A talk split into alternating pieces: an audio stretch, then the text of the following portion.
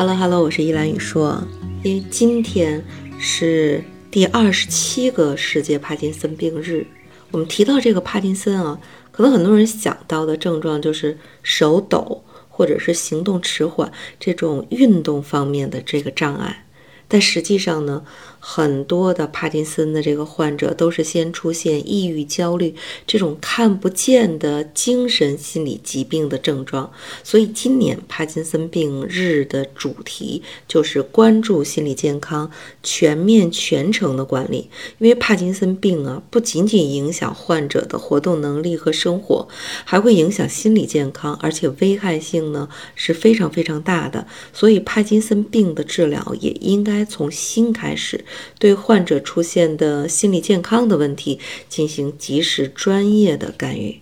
我看过一个调查数据，说全球有四百五十万的帕金森病的患者，中国就有二百二十万，有一半的帕金森的患者在中国，而且每年新发病的病例接近于十万人。所以帕金森病其实已经现在成了医学界公认的。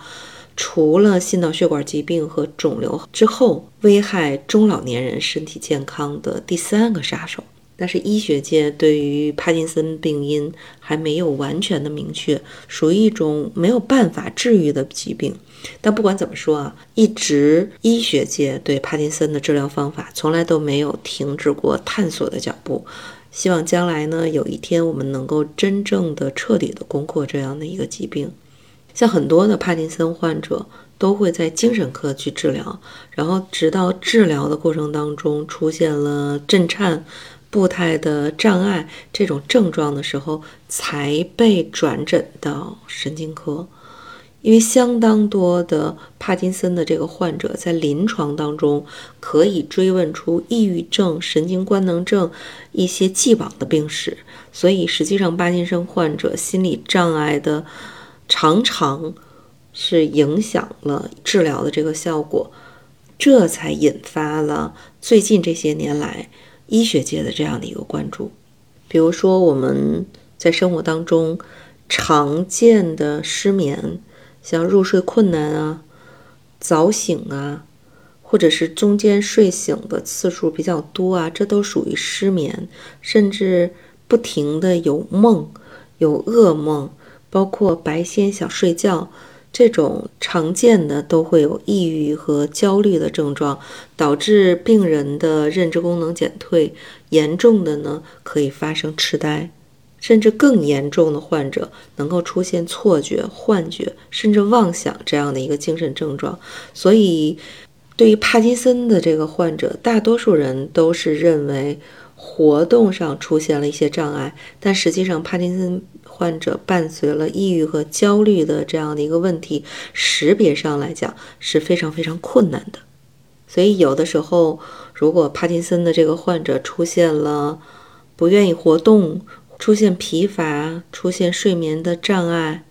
都会被认为是性格内向啊，或者是年纪大呀，出现动作慢呐，而忽略了真正的帕金森的这样的一个症状。所以呢，今天。主播呢，就跟来跟大家讲一讲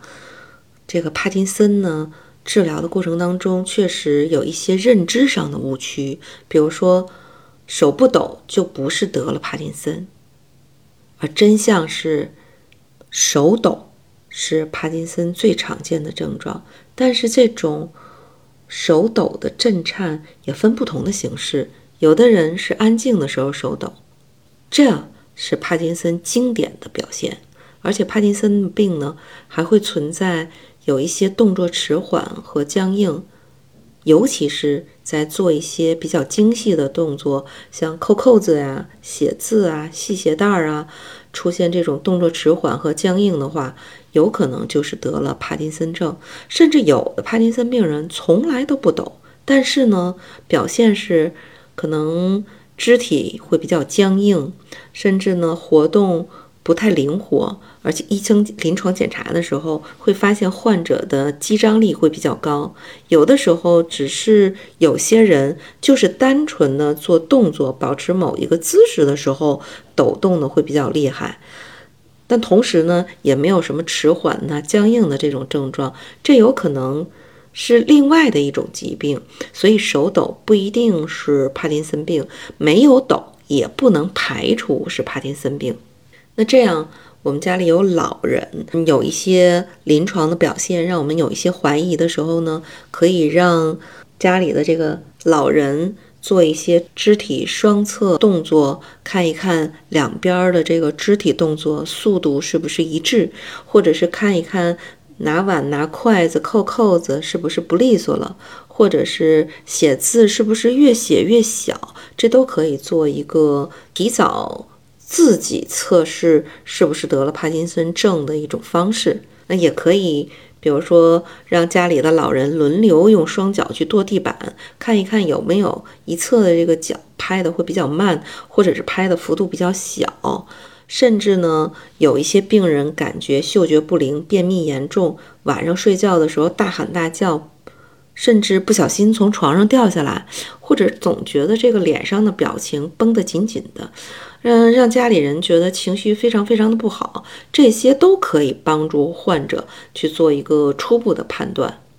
或者是家人用这样的一个方法做一个。初期的一个测量，感到有一些困惑和疑虑的时候，一定要带着家里的这个老人到医院及时的就诊，让医生做查体，进行专业的综合的判断。那还有一种误区是什么呢？说药物用时间长了就得换一换，因为有一些人会认为可能会有比现在服用的药更好、更有效的药物。其实，首先要说的是，帕金森这个病根本的原因在于脑里边的多巴胺含量不足，所以最直接、最有效的办法，在西医的治疗方法里边，就是去直接补充多巴胺到脑子里边。用的最多的临床用药就是美多巴或者是西宁，就是起这个作用的。所以很明确的。不会有药物比美多巴或者西宁更好、更有效，但是可能会有不断的新药被开发出来，可以起到一些辅助的作用，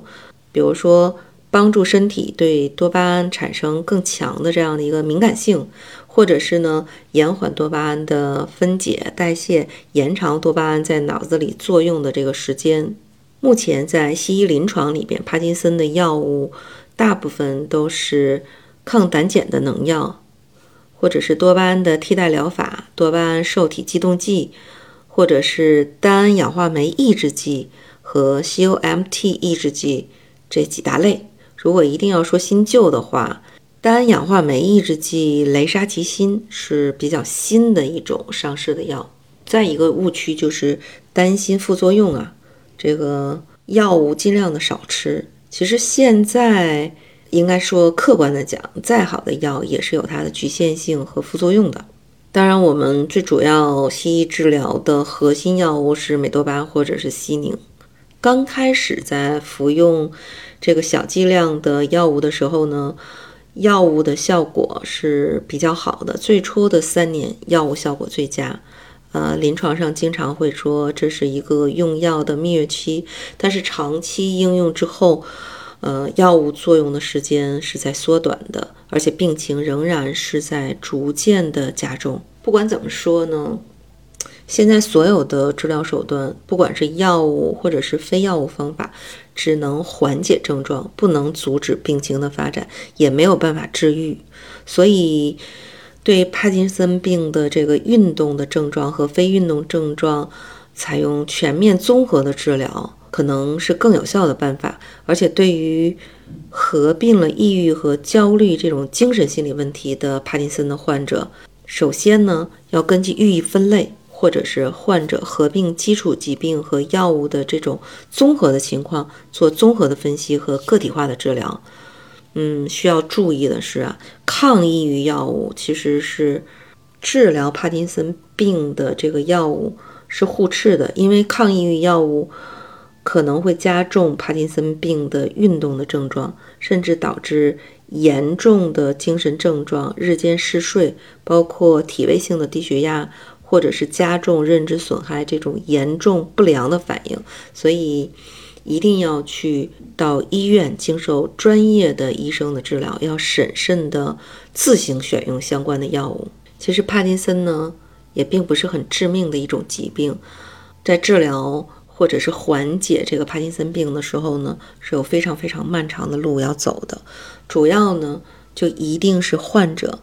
不能过于担心，尽力去过好自己的生活，发展新的爱好和锻炼，更多的